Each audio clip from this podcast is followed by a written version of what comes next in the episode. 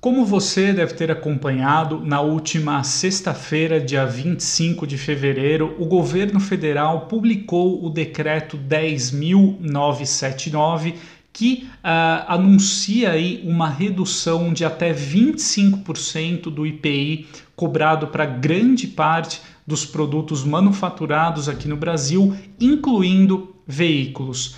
Mas como isso pode impactar justamente no universo aí automotivo para você que considera realizar a compra de um automóvel em breve? Uh, então eu acho importante a gente fazer uma análise preliminar dessa decisão do governo federal, tanto para o público PCD quanto para os consumidores em geral. Bom, Vale a pena a gente começar então uh, para quem realiza então a compra aí no varejo para grande parte dos consumidores. É óbvio que essa medida é muito positiva, deve trazer aí uh, um, uma redução, um desconto no valor final dos produtos nas concessionárias. Bom, hoje, se a gente tomar como uma referência os carros até 1.0 eles são tributados aí em 7%, então é provável que o IPI eh, com essa nova redução anunciada pelo governo, o IPI passe para uma faixa em torno de 5%.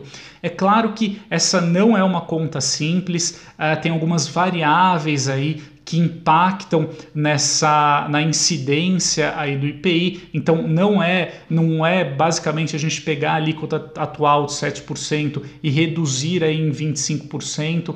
A, a conta é um pouquinho mais elaborada, mas a gente pode tomar como uma referência que a nova alíquota do IPI para carros até 1.0 flex, ela fica aí em torno de 5%. Já para os modelos entre 1.0 e 2.0 flex, que eram tributados em 11%, essa alíquota aí pode cair para a faixa dos 8%.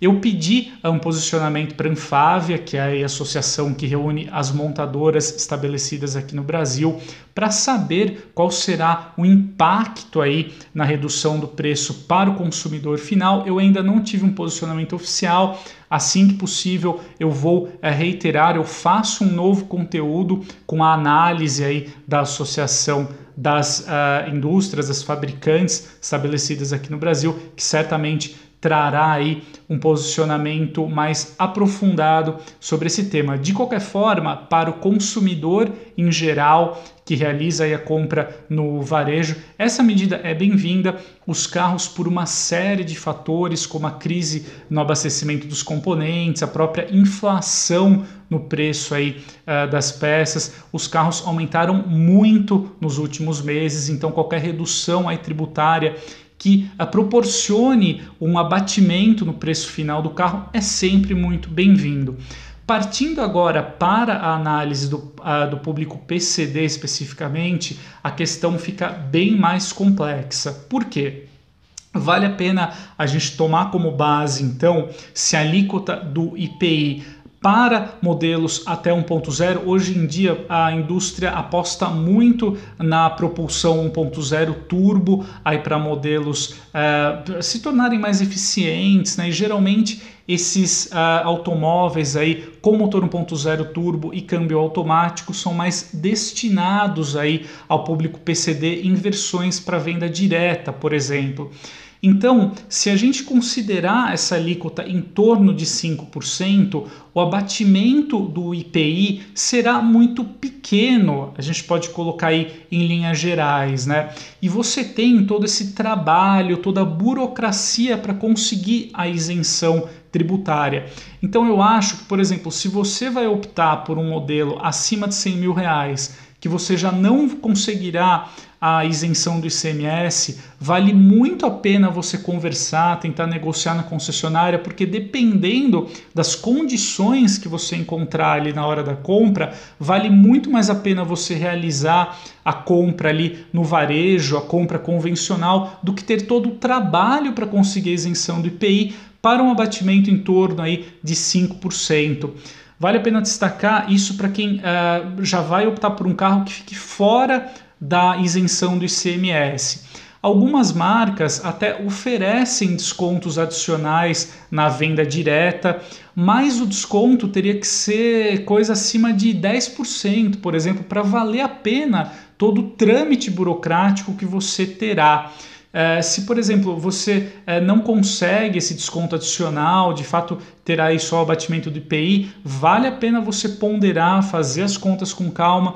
É, se não é mais interessante você realizar a aquisição convencional desse automóvel, que você teria um ponto também a ser levado em conta, que você não é, precisará ficar três anos com um carro, pelo menos, para conseguir aí uh, sem ter que uh, ficar com esse carro aí uh, meio que impossibilitado de negociar, né? Afinal, hoje, pelas regras atuais, você, se você compra um carro com a isenção do IPI, você tem que ficar com o automóvel por esse período de três anos. Caso contrário, você tem que devolver ao governo aí essa, esse abatimento tributário que você teve na compra, né?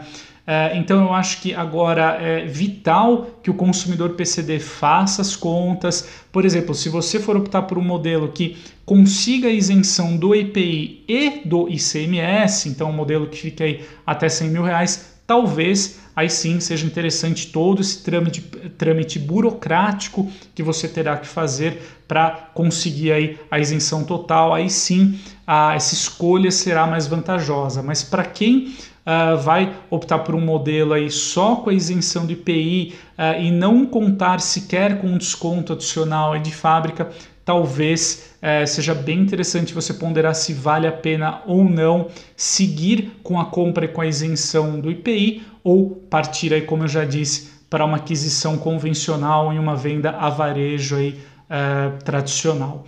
Então é isso, uh, essas são aqui as minhas impressões iniciais sobre esse tema. Claro que na medida em que eu receber aí mais informações, novos dados, eu produzo um novo conteúdo e trago aqui para você. Então, uh, gostaria de compartilhar essas ideias aqui e a gente se encontra em breve. Um forte abraço!